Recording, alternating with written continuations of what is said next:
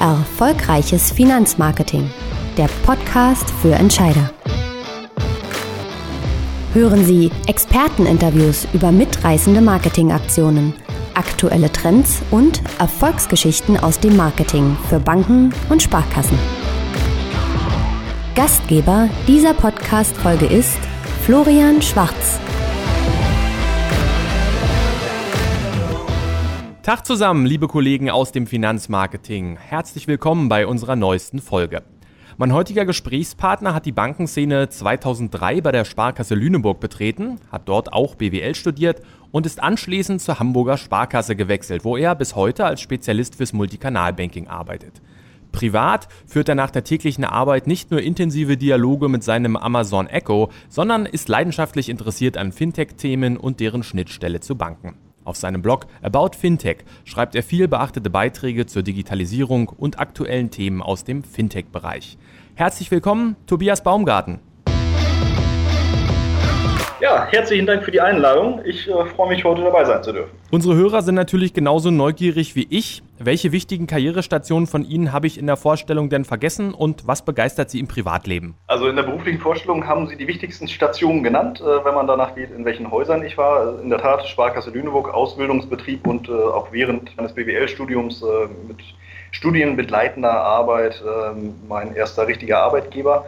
Ähm, und dann im Anschluss tatsächlich ähm, seit äh, jetzt diversen Jahren bei der Hamburger Sparkasse äh, und da immer noch sehr glücklich. Also man merkt äh, den Sparkassen insgesamt sehr verbunden. Im Privatleben, ähm, ja, was begeistert mich da? Also ich bin insgesamt unglaublich neugierig, aber auch sehr kritisch, was technische Neuerungen angeht. Sie hatten die Alexa schon angesprochen die bei mir ihren Dienst verrichtet im Arbeitszimmer. Ähm, solche Sachen interessieren mich äh, immer sehr stark. Ähm, allerdings bin ich da auch durchaus dann kritisch, wenn die um äh, Umsetzung dann nicht so wirklich äh, gelungen ist äh, oder wenn da noch eine Menge Verbesserungsbedarf ist. Äh, und abseits der Technik, äh, die mich ja sowohl auf der Arbeit als auch in den Hobbys begleitet, liebe ich es aber auch dann einfach mal als Familienmensch und Naturfan ein bisschen abzuschalten und diese Technik auch mal hinter sich zu lassen. Sie sind ein geschätzter und gut vernetzter Experte im deutschen Bankwesen. Wie haben Sie sich diese Position erarbeitet? Woher kommt Ihr Antrieb? Ich muss sagen, im traditionellen Bankwesen bin ich noch gar nicht mal so gut vernetzt. Da gibt es äh, zwar ganz andere.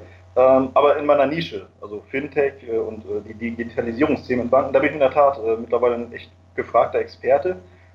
Was für mich übrigens tatsächlich immer noch ein bisschen neu und ungewohnt ist. immerhin bin ich bei dem Thema erst so seit circa anderthalb Jahren mit am Ball. Also da steckt eine Menge Zeiteinsatz, Fleißarbeit, aber auch vor allen Dingen Durchhaltevermögen dahinter. Es schwören ja eine ganze Menge Informationen umher, es passiert da so viel. Man muss sich tatsächlich dann die Zeit nehmen, sich in diese Themen einzulesen, ähm, muss mit anderen Experten in den Dialog gehen, äh, auch immer die eigene Position immer wieder kritisch hinterfragen. Ähm, das ist halt wirklich echte Arbeit. Und was mich dabei antreibt, äh, warum mache ich das eigentlich alles? Äh, weil ich eigentlich schon seit klein auf ein großes Interesse an technischen Themen habe.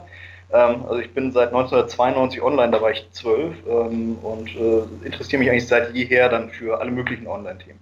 Äh, und seitdem ich äh, in der Bank arbeite, natürlich dann an der Verbindung zwischen Online-Themen und dem Thema äh, Banking. Und da bietet sich das Thema Fintech natürlich gerade an. Aber auf der anderen Seite, auch das ist mein Antrieb, geht es mir natürlich darum, auf Dauer fit für den Arbeitsmarkt zu bleiben. Ähm, ich war jetzt die letzten Jahre, war ich jahrelang Kreditanalyst im Firmenkundengeschäft. Ähm, und wenn man sich dann mal aktuelle Artikel durchliest, welche Jobs dann durch die Digitalisierung besonders gefährdet sind, steht Kreditanalyst relativ weit oben auf der Liste. Ähm, sodass der Job, so viel Spaß er mir auch gemacht hat, äh, sicherlich nicht bis zur Rente sicher gewesen. Da war es für mich dann auch einfach ein Ding, mich in diese Themen einzulesen, um dann auch auf Dauer ähm, arbeitsmarktfähig zu bleiben. Zwischen Fintech, Insurtech und Digital Banking und Blockchain und was es da alles so gibt, wo würden Sie sagen, liegt da thematisch Ihre größte Expertise? Ähm, meine größte Expertise ist, glaube ich, äh, eher die Tatsache, dass ich relativ breit aufgestellt bin. Also situativ tauche ich auch immer in die Tiefe ab äh, bei den einzelnen Themen. Äh, zuletzt äh, habe ich mich einfach aus äh, privatem Interesse äh, in das Thema Immobilien, Crowd-Investing äh, mal vertieft. Ähm, oder zuletzt auch in das Thema Jomo, wo ich jetzt als Beta-Tester mit dabei bin. ich sage mal, wenn mich ein Thema gerade mal ganz besonders interessiert, dann steige ich auch wirklich in der Tiefe ab. Ansonsten ist mein, meine große Expertise eigentlich, dass ich in allen Themen in einer gewissen Tiefe drin stecke. Da gibt es immer äh, in jedem äh, Bereich Leute, die noch tiefer drin stecken, aber ich äh, äh, kann halt eine ganz äh, hohe Bandbreite. Was würden Sie sagen, ist äh, die drängendste Frage, die sich deutsche Sparkassen und Genossenschaftsbanken heute stellen müssen? Äh, das ist im Moment äh, sehr viel in Bewegung. Also sehr sichtbar sind ja alle Themen, die direkt an der Schnittstelle zum Kunden spielen. Also zum Beispiel Number 26, äh, Robo-Advisor oder auch das Thema Crowdlending. Ähm, aber ich glaube, das sind gar nicht die Themen, auf die man sich jetzt äh, primär konzentrieren sollte. Ähm, viel wichtiger ist es, glaube ich, ganz kurzfristig ähm, das Thema, äh, diesen Change im Mindset, also das sind jetzt zwei Buzzwords, aber äh, den, diesen Change hinzubekommen bei den Mitarbeitern. Weil viele Banken und Sparkassen haben eigentlich schon heute recht gute digitale Angebote, die aber von den Mitarbeitern gar nicht so wirklich aktiv angeboten werden. Oft auch deshalb, weil die Mitarbeiter selbst sie gar nicht nutzen. Ähm, und was ich nicht nutze, kann ich auch nicht authentisch an Kunden verkaufen. Also da ist ein äh, großes Feld, an das die Banken wirklich kurzfristig ran müssen. Ähm, und das andere große Thema wäre für mich so die äh, Ende-zu-Ende-Digitalisierung von Prozessen. Äh, da sind in den meisten Banken noch richtig dicke Bretter zu bohren. Aber das ist wichtig, weil nur wenn ich effiziente Prozesse habe, kann ich auch Kosten einsparen, kann ich schneller werden, um überhaupt wettbewerbsfähig zu bleiben im Wettbewerb mit neuen Banken, mit sogenannten Challenger-Banks ähm, aber auch mit Fintechs. Äh, und äh, dazu gehört dann zumindest perspektivisch auch das Thema Blockchain, wobei ich sage, dass es in den nächsten drei Jahren wahrscheinlich noch nicht die große Rolle spielen wird, in zehn Jahren aber wahrscheinlich essentiell sein wird, um auch wettbewerbsfähig zu sein. Wenn man sich äh, in den sozialen Netzwerken so umschaut, dann hat man ja so den Eindruck, äh, dass die Digitalisierung nicht nur vor der Tür steht, sondern dass sie die deutsche Bankenlandschaft schon fest im Griff hat. Und andererseits gibt es noch hunderte Banken und Sparkassen, die immer noch überlegen, ob sie überhaupt auf Facebook aktiv sein sollen oder sich vor möglichen Shitstorms im World Wide Web fürchten. Wenn Sie eine realistische Bestandsaufnahme machen müssen, wo steht denn das deutsche Bankwesen heute wirklich zwischen Facebook und Blockchain? Einerseits äh, hat die Digitalisierung die Bankenlandschaft tatsächlich voll im Griff aber das eigentlich nicht erst seit der Fintech-Welle, sondern schon seit Jahrzehnten. Also denken Sie an Geldautomaten, Kontoauszugsdrucker, Online-Banking ähm, mit zwei wesentlichen Unterschieden aber zu heute. Erstens äh, war damals alles eigentlich rein kostengetrieben. Äh, und das ist heute in Teilen zwar auch noch so, aber mittlerweile geht es äh, gerade beim Thema Fintech auch vermehrt darum, digital einen Mehrwert für den Kunden zu liefern. Äh, und zweitens gab es äh, damals einfach noch keine sozialen Medien und damit auch einfach deutlich weniger Aufmerksamkeit auf dem Thema. Andererseits muss man auch sagen, dass die deutschen Banken und Sparkassen zuletzt einige von den großen Digitalisierungsthemen auch schlichtweg verpennt haben. Ähm, Online-Payment ist da sicherlich nur eine der großen Baustellen, äh, wie der ungleiche Wettkampf zwischen PayPal und PayDirect deutlich zeigt. Aber auch da ist ja so, die Banken und Sparkassen haben ja eigentlich schon seit zehn Jahren da was am Start mit GiroPay, eine Initiative von Sparkassen, Volksbanken und der Postbank. Ähm, die eigentlich damals schon relativ auf der Höhe von PayPal war, ähm, aber es wurde halt halbherzig umgesetzt. Also ähm, damals gab es keine Werbung, jedenfalls keine, die ich äh, damals als Kunde wahrgenommen hätte, und auch keine Schulung offensichtlich für die Mitarbeiter, mit der Folge, dass äh, ein damals eigentlich gutes Pro Produkt nie bei den Kunden angekommen ist. Und da zeigt sich dann, und das hatte ich ja vorhin angesprochen, dieses äh, Thema, dass es wichtig ist, äh, die Mitarbeiter bei dem Team mitzunehmen. Ähm, ähnlich sieht es auch äh, aus in den Bereichen Mobile Payment, äh, wo die Banken hinten an sind beim Thema Robo-Advice ähm, und bei digitalen Produkten im Geschäftskundenbereich. Äh, da ist so eine gewisse Lethargie zu spüren äh, und vielfach äh, gefühlt noch diese Denke, hoffentlich geht das alles an uns vorbei. Ähm, die deutschen Kreditinstitute können sich das im Moment glücklicherweise sogar noch leisten, einfach weil der deutsche Michel selbst ja doch recht technikavers ist. Ähm, wenn man dann mal ähm, nach England guckt oder auch in die USA oder auch nach Asien, da sind die Kunden ganz anders und fordern das ganz anders. Äh, also so wie sich deutsche Banken verhalten, das könnten sich äh, UK-Banken oder US-Banken gar nicht leisten, weil die deutschen Kunden halt äh, so äh, abwarten und skeptisch sind, was Technik angeht. Äh, ja, das ist so das große Glück der deutschen Banken, ähm, dass sie sich insofern diese Schlafmöglichkeit tatsächlich noch leisten können. Dazu muss man sicherlich auch mal mehr Risiko in Kauf nehmen, stärker wie ein Startup denken, äh, Angebote wirklich mal kundenzentriert entwickeln und äh, nicht immer ähm, ertragszentriert. und im Zweifelsfall auch mal in Kauf nehmen, dass ein viel, vielversprechendes Angebot, was sich jetzt entwickelt, vielleicht die ersten drei oder fünf Jahre ohne eine nennenswerte Monetarisierung auskommt, einfach um in die Zukunft zu investieren.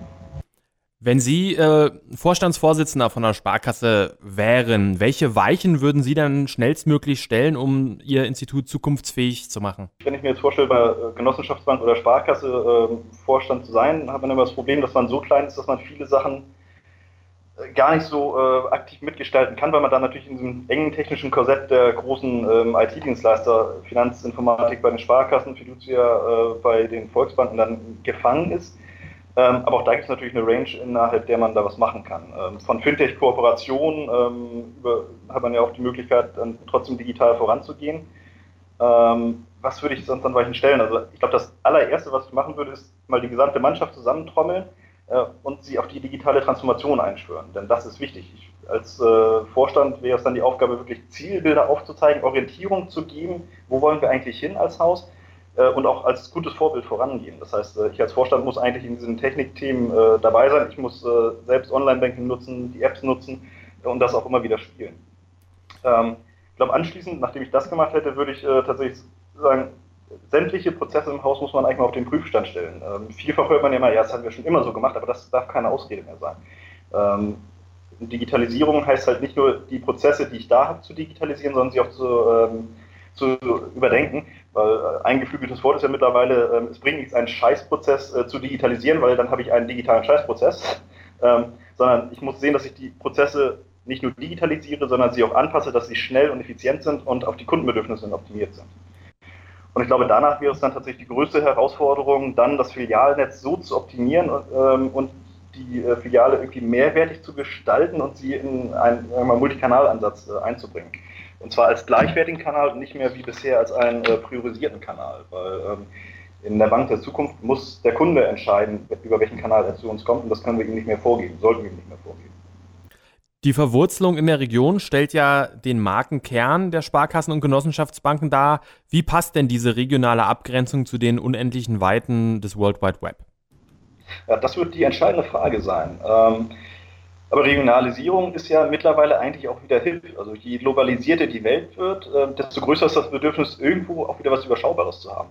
Äh, das zeigt sich äh, zum Beispiel bei der EU, je größer die wird, desto mehr äh, erstarken, sag ich mal, die Regionen auch innerhalb der Nationalstaaten. Und genauso ist es auch beim äh, Lebensmitteleinkauf, wo äh, das Thema regionale Lebensmittel äh, ja auch einen regelrechten Hype im Moment erfährt.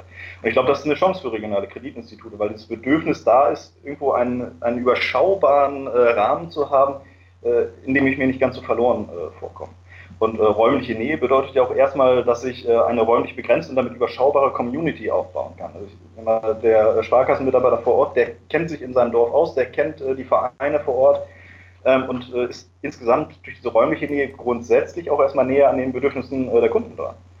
Ähm, und wenn ich mir Sparkassen und Volksbanken angucke, da ist ja meistens so, insbesondere in ländlichen äh, Gegenden, dass da die Sparkassen- oder Volksbankfiliale ja quasi einen zentralen Anlaufpunkt des Ortes darstellt. Und ich denke, darauf kann man aufbauen und das dann halt auch digital. Sie hatten es gerade schon angesprochen, um den digitalen Vertrieb zu stemmen, müssen Banken einen konsequenten Omnikanalansatz meistern, sie müssen das Filialnetz umgestalten, Organisation und IT-Infrastruktur modernisieren, die Marke äh, und Alleinstellungsmerkmale stärken. Können denn kleine regionale Kreditinstitute diese Herkulesaufgabe überhaupt meistern? Ähm, die Frage ist nicht, ob sie es können, sondern äh, die Sache ist, sie müssen es. Ähm, also Sparkassen und Volksbanken müssen dabei zusehen, äh, dass die jeweiligen Verbände auch gut eingebunden werden. Ich glaube, ansonsten können kleine Häuser das tatsächlich alleine gar nicht schaffen. Insofern die Verbände äh, sind da äh, Dreh- und Angelpunkt. Ähm, ansonsten müsste ja jedes Haus für sich viel Zeit und Geld äh, in dieses Thema stecken und im Prinzip jede für sich dieses Rad neu erfinden. Und bei 400 Sparkassen und irgendwas um die 1000 Volksbanken macht es keinen Sinn, dass sich dass jedes Haus für sich dieses Rad neu erfindet. Ähm, insofern wird es zukünftig sehr stark auf die Verbände ankommen. Ähm, gerade bei den kleineren Häusern. Ähm, damit die ihren Aufgaben gerecht werden, ist es aber auch wichtig, dass da schlanke Entscheidungsstrukturen entstehen. Teilweise hat man das Gefühl, ähm, wenn da mal was angestoßen wird, also wenn die erstmal in Fahrt kommen, dann kommen sie auch richtig in Fahrt, dann kann sie auch kaum jemand aufhalten. Ähm, aber bis das dann mal so weit ist, das dauert im Moment gefühlt äh, zu lange. Ähm, ich glaube, ganz schwierig wird es, äh, wenn ich mir kleine äh, Regionalinstitute äh, angucke, schwierig wird es dann für freie Institute, also die jetzt nicht entweder dem Sparkassenverband oder dem, den Volksbanken angehören, ähm, die werden es auf Dauer, glaube ich, allein echt schwer haben, mit diesen Themen zurechtzukommen. Und da sehe ich jetzt auch nicht so die rosige Zukunft. Es sei denn, die finden wirklich absolutes Spitzenpersonal, wo sie sagen, okay, mit, mit dem Team kann man auch was reißen. Und ich glaube, die müssten sich dann schon extrem spezialisieren, um dann in einer Nische dann eine Zukunft zu haben. Sich dann wirklich auf einzelne kleine Themen äh, zu konzentrieren. Der Zahlungsverkehr ist die Grundlage für jede Kundenbeziehung. Ähm, die meisten Fintechs, die aktuell unterwegs sind, spielen auch das Thema Payment. Äh, die ersten wenige probieren sich auch so ein bisschen am Thema Kreditvergabe aus, aber die meisten sind noch im Payment-Bereich. Wenn der Kunde an so einen digitalen Wettbewerber verloren geht, ähm, besteht ja kaum noch die Chance für eine Sparkasse oder eine regionale Genossenschaftsbank, den zurückzugewinnen.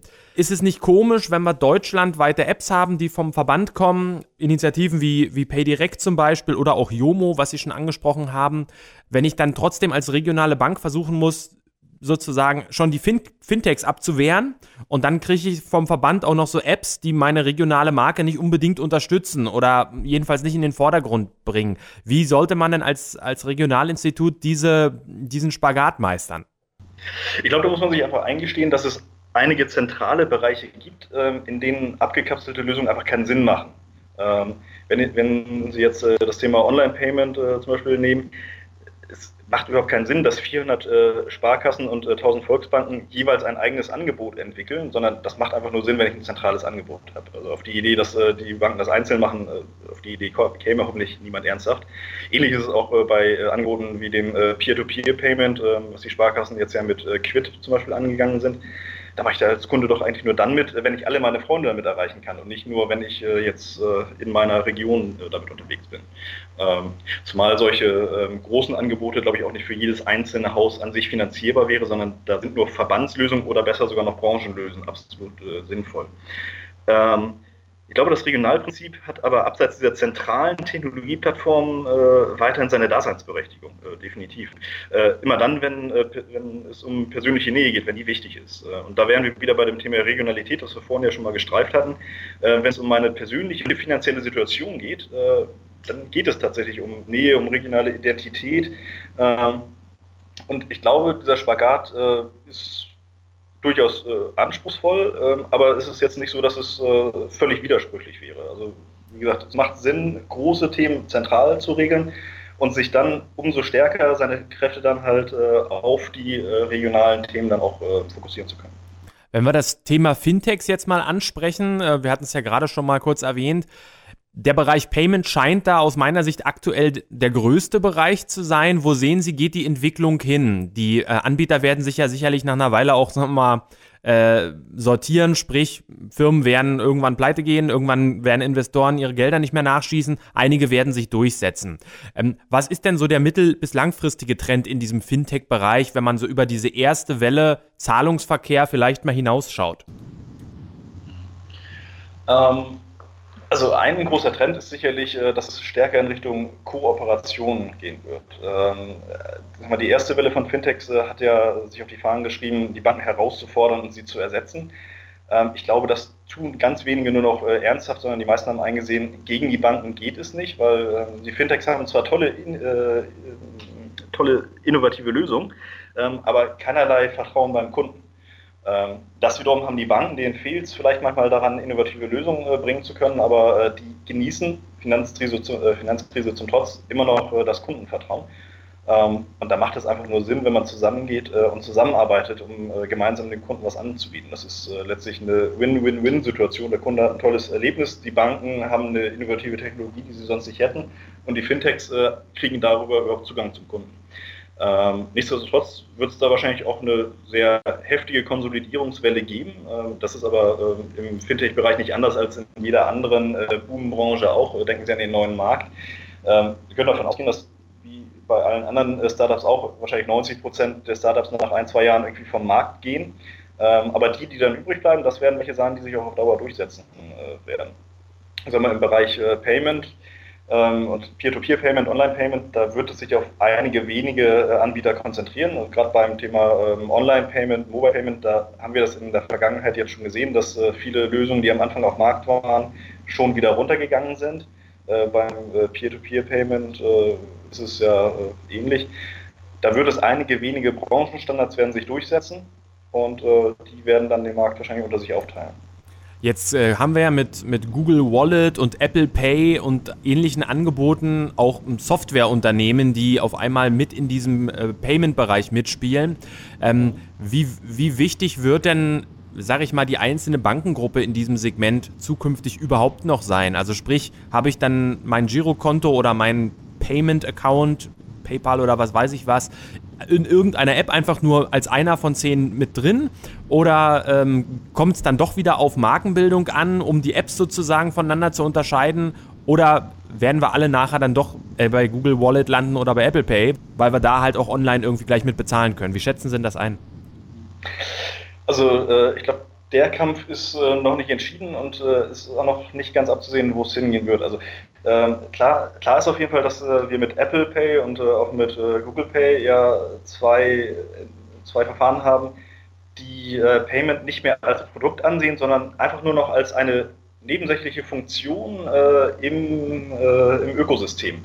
Ähm, und das ist sicherlich für die Banken ziemlich gefährlich, ähm, weil die Banken ja Payment wirklich als Produkt anbieten. Das heißt, ähm, ich habe ein Pay Direct, das sagt, okay, wir sind ein Bankenprodukt, wir ermöglichen dir Payment und die Banken wollen damit Geld verdienen. Ähnlich ist es auch bei PayPal.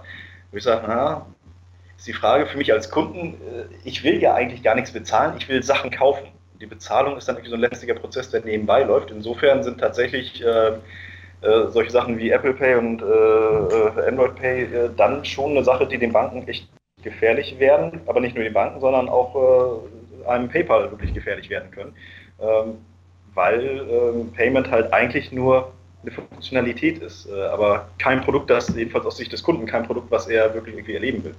Ähm, wenn ich Payment irgendwie noch aufladen will, tatsächlich ähm, als Bank, dann muss ich einen Mehrwert bieten. Und den sehe ich bisher eigentlich immer nicht. Im Moment erlauben mir solche Verfahren eigentlich immer nur irgendwie bequem zu bezahlen, aber ein echter Mehrwert ist nicht da. Ähm, okay, also ob ich jetzt am, äh, wenn ich an der Ladenkasse stehe, ob ich jetzt meine Karte raushole und äh, vor ein Gerät halte oder ob ich mein Smartphone daran halte.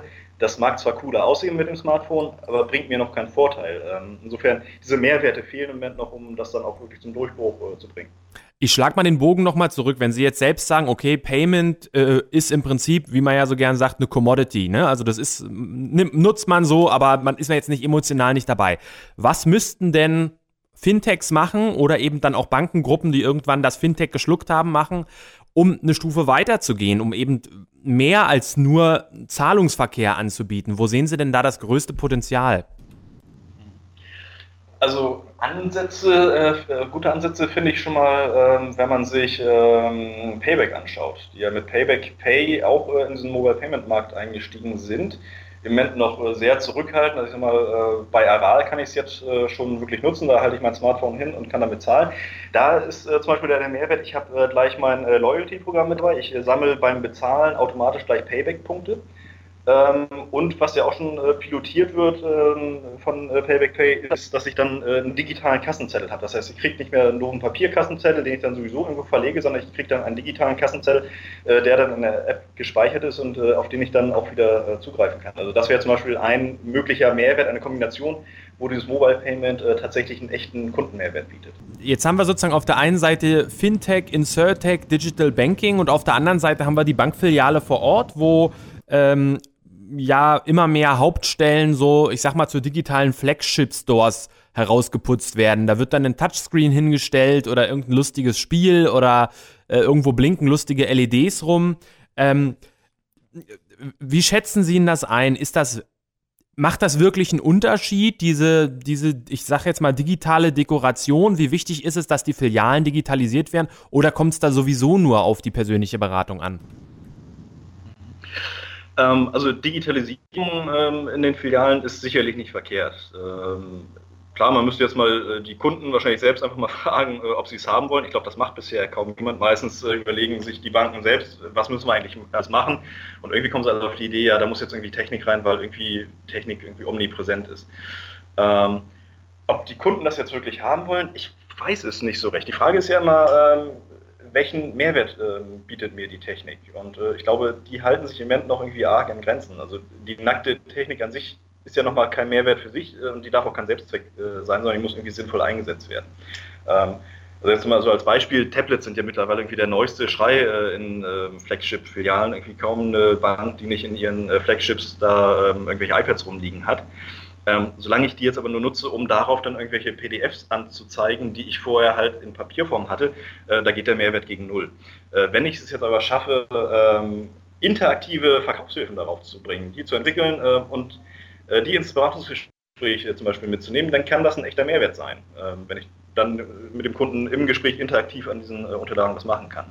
Ähm, es reicht auch nicht, da jetzt irgendwelche Banking-Apps äh, draufzupacken, die der Kunde dann irgendwie äh, do-it-yourself mal ausprobieren kann, sondern muss ich dann irgendwie einen Service-Mitarbeiter daneben stehen haben, der dem Kunden diese Apps halt am Gerät erklärt. Dann habe ich wieder einen tatsächlichen Mehrwert, weil der Kunde halt vielleicht gerne Mobile Banking machen will, äh, aber nicht weiß, wie es jetzt genau geht.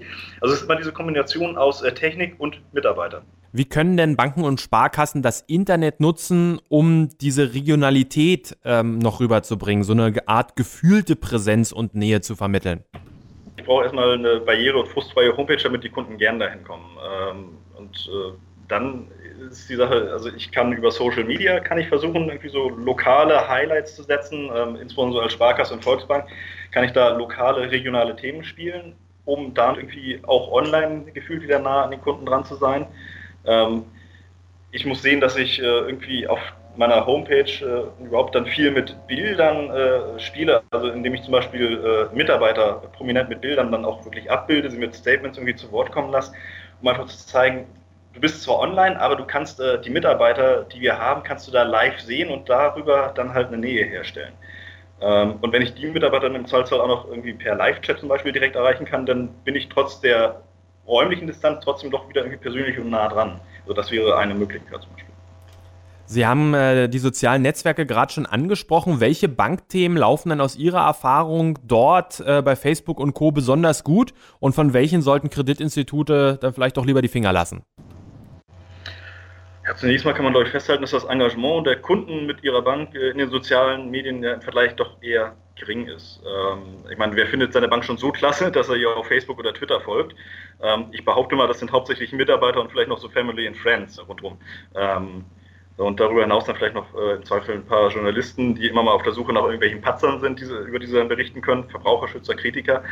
Ähm, ich glaube, wirklich äh, aktiv ist da aber insgesamt auch mal nur ein wirklich harter Kern. Ich meine, schauen Sie sich jetzt mal die Facebook-Seite zum Beispiel von der Commerzbank an, die hat, was war das, hatte ich äh, vorhin geguckt, ich glaube 155.000 Follower. Ähm, aber es gibt kaum Beiträge, die zum Beispiel mehr als äh, 300 Likes kriegen. Und das wären ja gerade mal irgendwie 0,2 Prozent der Follower, die da überhaupt aktiv sind auf so ein.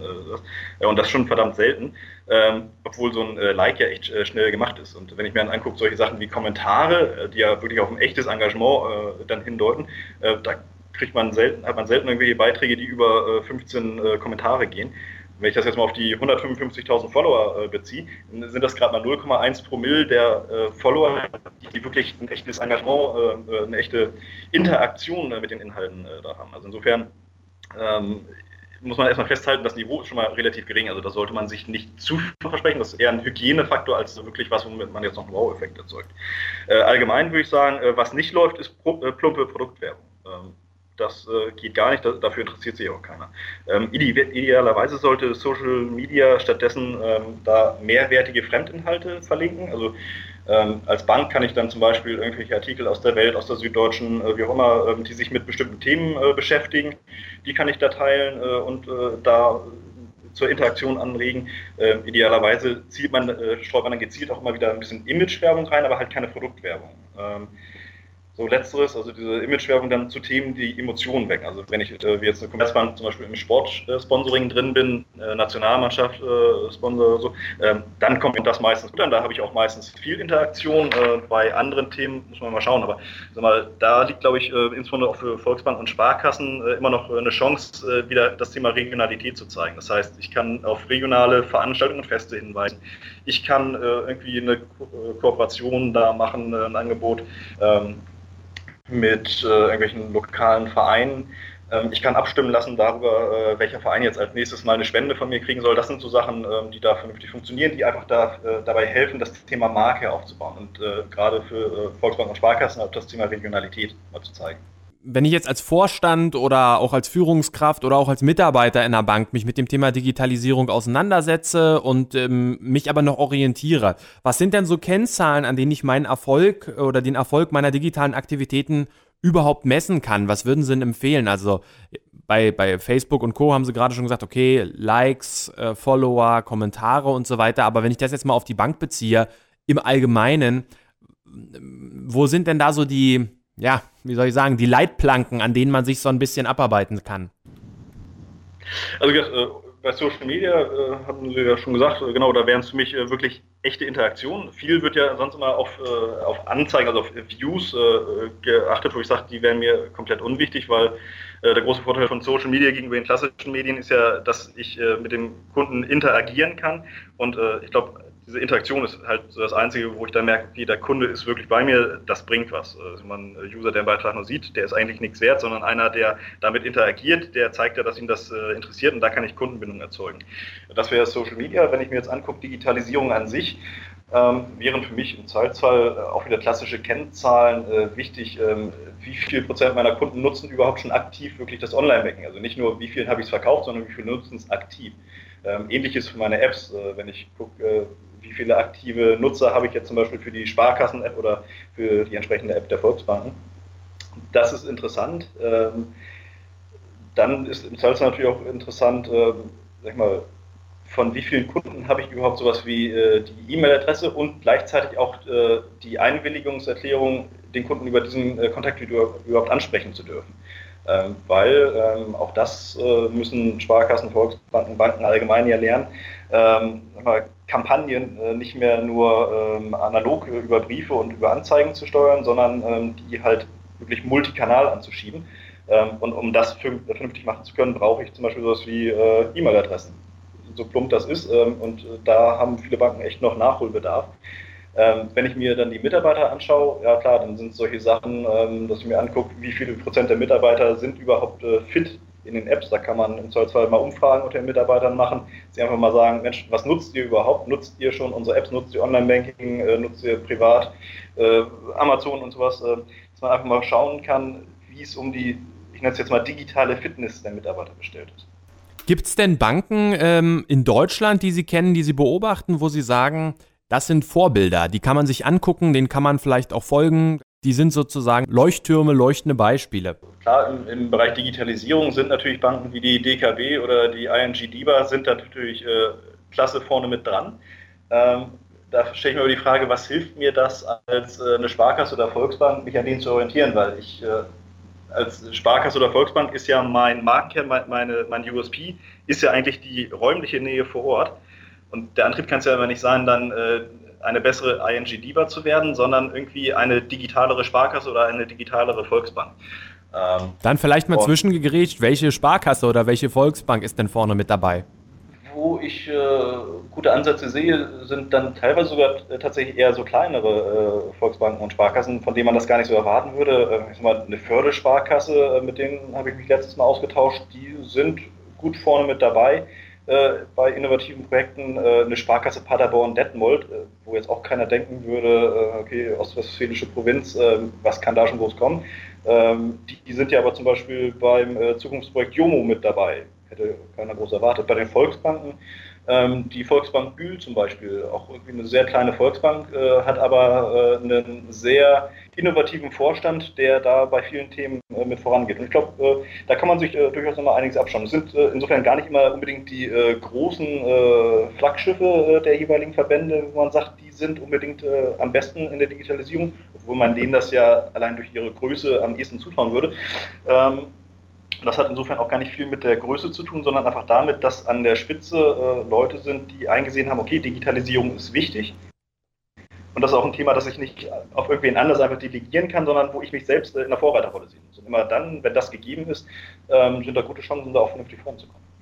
Nennen Sie uns doch bitte mal zwei bis drei Informationsquellen oder Experten oder Influencer, wie man so schön sagt, bei denen Sie sich regelmäßig zu aktuellen Trends im Finanzwesen informieren. Was oder wen können Sie unseren Hörern empfehlen und warum? Also meine Informationsquelle Nummer eins ist und bleibt tatsächlich Twitter. Das hat sich hier in Deutschland ja zwar immer noch nicht so richtig durchgesetzt. Ähm, vielleicht ändert äh, Donald Trump daran noch was. Äh, das wäre nämlich mal ein, ein Gutes, was er äh, leisten würde. Ähm, aber Twitter ist insofern wirklich spannend, weil man da immer wirklich ganz aktuell und ganz vorne dran bei den Informationen ist. Also ich hatte es jetzt schon ganz oft, dass äh, mein Chef äh, bei mir vorbeikam am Schreibtisch, mir spannende Artikel auf den Schreibtisch gelegt hat und hat, Mensch, hier, guck mal, hab ich gefunden. Äh, wo ich dann sagte, ja, okay, also für ihn waren die dann wirklich brandneu, weil er den gerade erst bekommen hat. Äh, ich äh, sagte dann, Mensch, den Artikel hast du doch vor drei, vier, fünf Tagen mal auf Twitter gelesen. Also für mich war es dann schon wieder kalter Kaffee. Insofern ist Twitter äh, wenn es um die Themen Digitalisierung und speziell auch um Fintech geht, wirklich äh, die Quelle, die ich empfehlen äh, kann. Und wem, fo wem folgen Sie da konkret? Natürlich äh, lohnt es sich mir zu folgen, um da mal äh, Eigenwerbung zu machen. Äh, ansonsten liken Sie, liken Sie sich selber immer schön häufig, ne? das tatsächlich noch nicht, wäre nochmal die Idee, aber nein. also Spaß beiseite. Also es lohnt sich natürlich immer verschiedenen Querdenkern zu folgen. Ähm, das ist, denke ich, auch mal wichtig, um nicht in, so einer Filterblase drin zu sein, sondern wirklich auch mal äh, Leuten zu folgen, wo man sagt, äh, die haben, mit denen bin ich nicht immer unbedingt einer Meinung, aber die haben halt eine Meinung, die polarisiert und die auch fundiert ist. Insofern äh, folge ich da, würde ich da zum Beispiel empfehlen, einem Mike Klotz oder einem Jochen Siegert zu folgen. Ähm, da kann man schon mal nichts groß falsch machen. ein Spiros Magiris, schwer auszusprechen, aber der ist äh, da auch ganz weit mit davon im deutschsprachigen Raum. Äh, wer im Englischen fit ist, der folgt dann vielleicht noch einem äh, Chris Gladhill oder einem Brad King. Äh, Chris Gladhill aus äh, UK und äh, Brad King aus den USA, ähm, die da schon so halbe Rockstars sind. Das sind wirklich die großen Influencer der Szene. Muss man ja auch sagen, die großen Trends kommen ja aus den USA und aus UK und aus Asien. Deutschland ist ja doch, deutschsprachiger Raum hängt ja doch immer einiges hinterher. Aber das wären so die Leute, äh, die ich auf Twitter definitiv empfehlen würde. Ähm, daneben habe ich dann so als weitere Quellen äh, tatsächlich auch das IT-Finanzmagazin, das äh, vielen Ihrer Hörer vielleicht auch schon bekannt ist. Ähm, das ist ein, äh, Online-Magazin, ein reines Online-Magazin, das sich äh, im Prinzip um alle technischen Themen äh, kümmert, die ähm, so bankseits da sind. Das heißt, äh, da gibt es Artikel zum Thema ähm, Geldautomaten, äh, was da so ist, äh, zum Thema äh, Kernbanksysteme, aber halt auch viel zum Thema äh, Fintech. Ab und zu äh, poste ich da auch mal Gastartikel, ähm, aber das kann ich auf jeden Fall sehr empfehlen. Ähm, und als zweites klassisches Medium würde ich den Finletter empfehlen. Das ist ein wöchentlicher kuratierter Newsletter für die deutsche Fintech-Szene ähm, kann man sich anmelden, äh, kriegt man dann einmal die Woche, jeden Freitag dann ähm, im Prinzip einen Überblick über die wichtigsten Fintech-News, die so im deutschen und internationalen Raum waren. Ähm, das heißt, für jemanden, der wenig Zeit hat, äh, aber trotzdem irgendwie up-to-date sein will, die wichtigsten Entwicklungen äh, mitverfolgen will, der meldet sich da an, kriegt einmal äh, die Woche dann äh, diesen Newsletter zugeschickt ähm, und ist dann eigentlich, äh, zumindest wenn er das regelmäßig verfolgt, so weit auf dem Stand, dass er sich dann im Smalltalk dann nicht blamieren würde. Ähm, klar, und es sind immer weiterführende Links dabei, wenn man ein bisschen tiefer eintauchen will. Also das empfehle ich auch meinen Kollegen hier vor Ort tatsächlich immer. Und welche Tagungen und Veranstaltungen würden Sie den Hörern ans Herz legen? Ähm, als Hamburger würde ich natürlich äh, die Fintech Week empfehlen. Ähm, die hat letztes Jahr äh, erstmalig in Deutschland stattgefunden und im Prinzip stellt das so eine Spange dar, ähm, einen Rahmen dar, äh, in dem dann halt äh, viele interessante Veranstaltungen rund ums Thema Digitalisierung im Bankwesen und äh, ums Thema Fintech dann in einer Woche in einer Stadt mal gebündelt waren.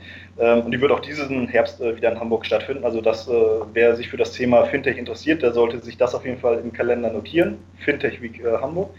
Ähm, ansonsten gibt es, äh, wer in das Thema Fintech mal ein bisschen tiefer reintauchen will, eigentlich in allen größeren Städten äh, sogenannte Fintech Meetups oder Fintech Stammtische. Ähm, hier in Hamburg zum Beispiel äh, gibt es das sogenannte Code Rouge, ähm, das ähm, in Zusammenarbeit mit der Hamburger Sparkasse entsteht, äh, was irgendwie einmal im Vierteljahr ist, wo dann interessante äh, Leute aus der Branche dann ähm, was erzählen, im Prinzip pitchen äh, und danach dann äh, halt für, fürs Netzwerken und äh, für Fragen und Antworten zur Verfügung stehen. In Frankfurt zum Beispiel das Between the Towers, äh, also wer daher kommt, also jede größere Stadt, ähm, die relevant ist im Bankenmarkt, hat eigentlich irgendwie so eine Veranstaltung. Was sollen unsere Hörer, Entscheider in deutschen Regionalbanken und Sparkassen aus unserem Gespräch unbedingt mitnehmen? Was sind so die wichtigsten Impulse? Ganz wichtig ist, äh, die, die Digitalisierung kommt, ob Sie es nun wollen oder nicht.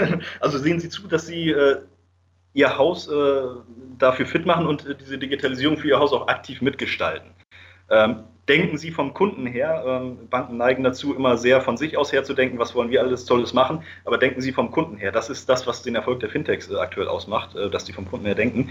Ähm, insbesondere an die Entscheider gerichtet, delegieren Sie die Verantwortung für dieses Thema nicht, sondern setzen sich an die Spitze der Bewegung. Ähm, das heißt, äh, machen Sie sich selbst fit, soweit es geht in den Themen. Sie müssen nicht in allen Themen in die Tiefe abtauchen, aber Sie sollten zumindest wissen, was die aktuellen Themen sind, die die Banken bewegen. Ähm, und leben Sie das Ganze vor.